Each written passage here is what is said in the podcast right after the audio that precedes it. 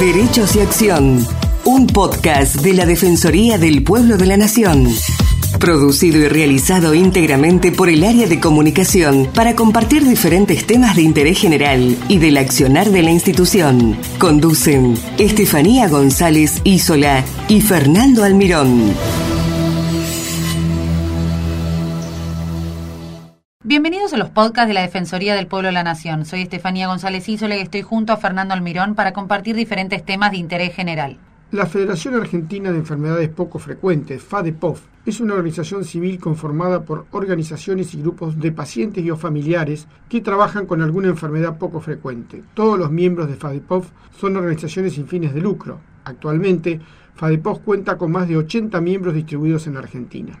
Desde hace más de una década, FADEPOF trabaja desarrollando alianzas a nivel nacional, regional y global para mejorar las condiciones de nuestros miembros y sus pacientes para promover políticas públicas destinadas a mejorar la situación de los 3,6 millones de argentinos y sus familias que viven con enfermedades poco frecuentes.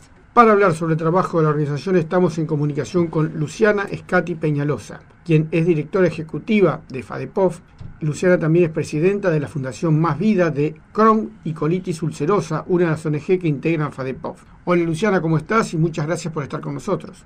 Es un gusto, un placer enorme como siempre. Luciana, para comenzar, ¿qué se considera una enfermedad poco frecuente?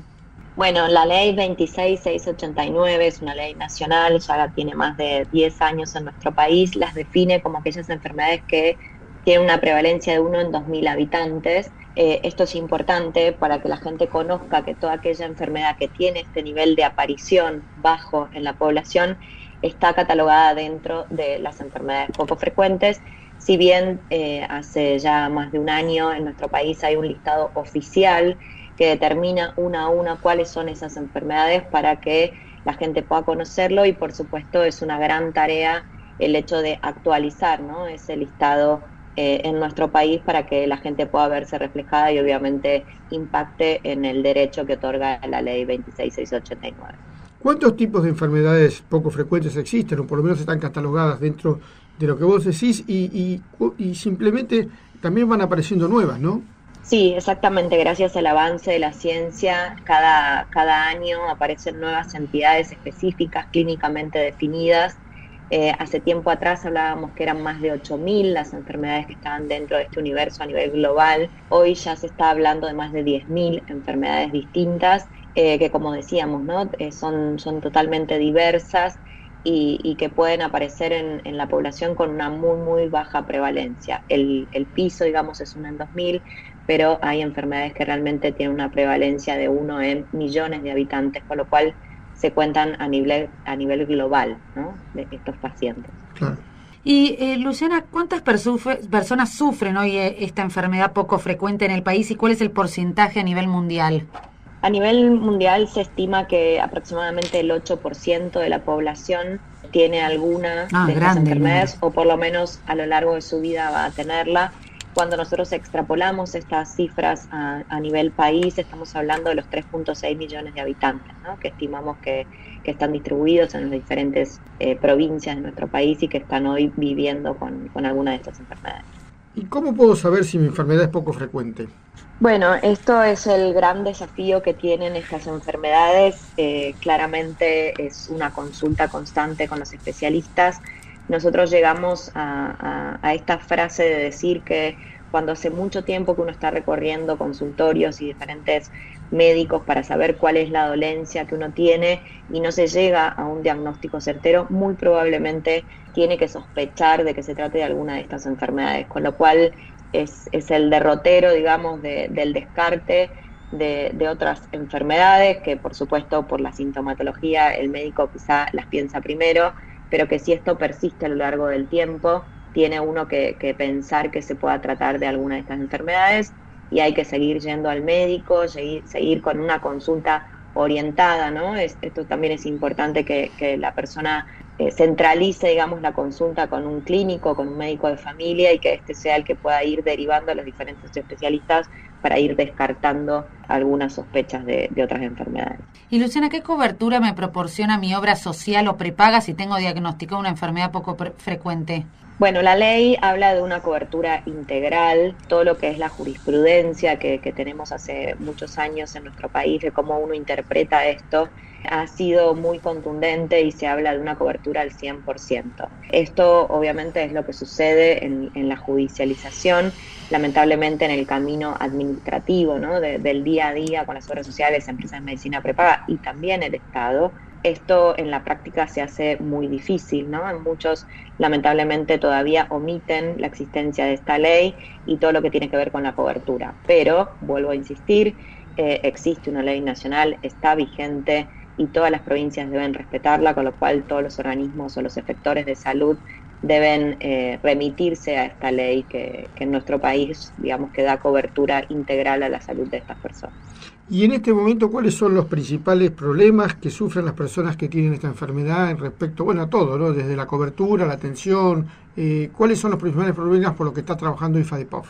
Sí, eh, nosotros muy arduamente trabajamos en el día a día junto con nuestras 87 organizaciones en todo lo que tiene que ver con el acceso, ¿no? El acceso efectivo a la salud de esta población. Como decíamos, eh, lamentablemente es, el camino es muy adverso, hay, hay muchas eh, barreras ¿no? Eh, que, hacen de que los, tratamientos, en los casos que los haya, se puedan sostener en el tiempo y esto es indispensable para esta familia. Así que este es el, mayor desafío, ¿no? Una vez que uno atraviesa esa odisea diagnóstica y llega a ese diagnóstico certero, después viene todo este otro camino muy adverso de que es el acceso efectivo no solo a los tratamientos, sino también muchas veces a los estudios específicos ¿no? que requieren estas enfermedades para, para bueno, para seguir primero el, diagnóstico, pero también hacer un seguimiento y control de cómo, cómo está llevándose a cabo ese tratamiento. Estaba leyendo que por, eh, para lograr un diagnóstico certero pueden tomarse entre 10 y 30 años y que 4 de cada 10 personas reciben al menos un diagnóstico errado en el proceso. Esto también hace que cada vez se dificulte más el tratamiento, ¿no?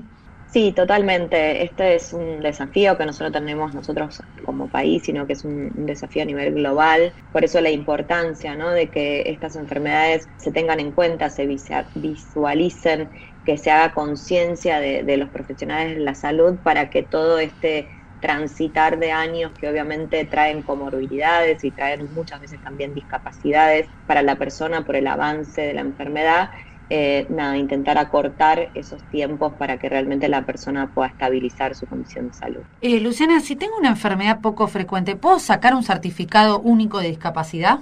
Bueno, eh, como te decía antes, eh, se conoce por distintos estudios que alrededor del 65% de estas enfermedades producen discapacidad, o sea que producen una limitación en la actividad y la participación de la persona a raíz de su condición de salud.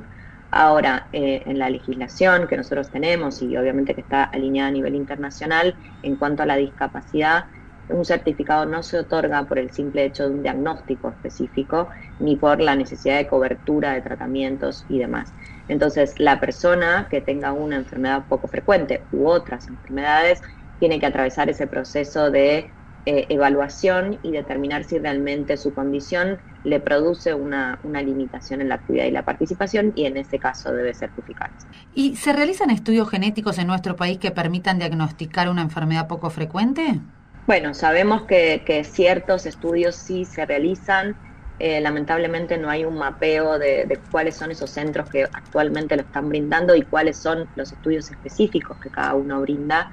Ese es un desafío y es una propuesta que ya hace mucho tiempo desde la Federación presentamos al Ministerio de Salud de la Nación, tener un mapa de los recursos especializados de los cuales disponemos para que más rápidamente la gente pueda acceder. Así que hoy, si bien algunos estudios se hacen, no podemos con certeza determinar cuáles y para qué condiciones. Luciana, contanos un poco tu historia personal. ¿Cómo te involucras en el trabajo de, de FADEPOS, por supuesto? Y, bueno, y cómo, cómo llevan ese trabajo desde la federación, ¿no? con, toda esta, con toda esta gente.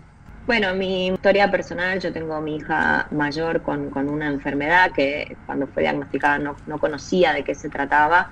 Después en el descubrir, ¿no? que, muchos transitamos en este camino, eh, bueno, me, conocí que era parte de una enfermedad poco frecuente Eh, y a partir de ahí me involucré para, para, poder ayudar a la comunidad. Ese es el trabajo también que hacemos todas las organizaciones que componemos la federación y que la federación también hace para ayudar a que estas organizaciones puedan brindar el mejor soporte, contención y orientación a estas familias de cada una de las comunidades de enfermedades poco frecuentes.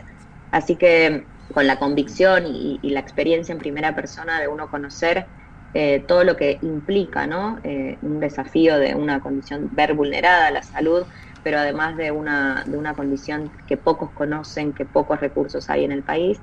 Así que ese fue eh, mi objetivo, ¿no? de poder contribuir para que esta realidad pueda cambiar, obviamente, para mejor, para toda la comunidad y desde ahí trabajamos muy arduamente desde la federación para darle las herramientas, fortalecer, capacitar, eh, potenciar el trabajo de cada una de las organizaciones que conforman la federación. Muy bueno, Luciana. Bueno, y para finalizar, ¿cuáles son las formas en las que se pueden comunicar con ustedes y colaborar? Bueno, a través de nuestras redes sociales, ahí pueden, eh, arroba FADEPOF, pueden encontrar la información, vincularse con nosotros y por supuesto también en la página web, que es www.fadepof.org.ar Ahí también la gente puede, em, en el área de miembros, de poder poner la enfermedad que tienen y entonces la información que obtendrán es de la organización específica que se dedica a esa enfermedad para que rápidamente puedan tomar contacto y como decíamos, ¿no? unir las partes, la persona con la organización individual que conoce, que sabe, que tiene mayor información y en el caso que no lo hubiera, ahí nosotros sí como federación intentar dar soporte a, la necesidad que la persona nos plantee. Perfecto, Luciana, un placer como siempre conversar con vos y muy buenos tus conceptos. Gracias, el placer es para nosotros siempre eh, tener este vínculo y esta conexión directa con la Defensoría del Pueblo, que ustedes también hacen un trabajo muy importante para, para nada, para toda la comunidad en la defensa de los derechos de estas personas. Muchas gracias, Luciana. Hasta luego. Los esperamos la próxima semana una nueva emisión de Derechos y Acción. Muchas gracias por escucharnos. Los esperamos en una nueva emisión de Derechos y Acción.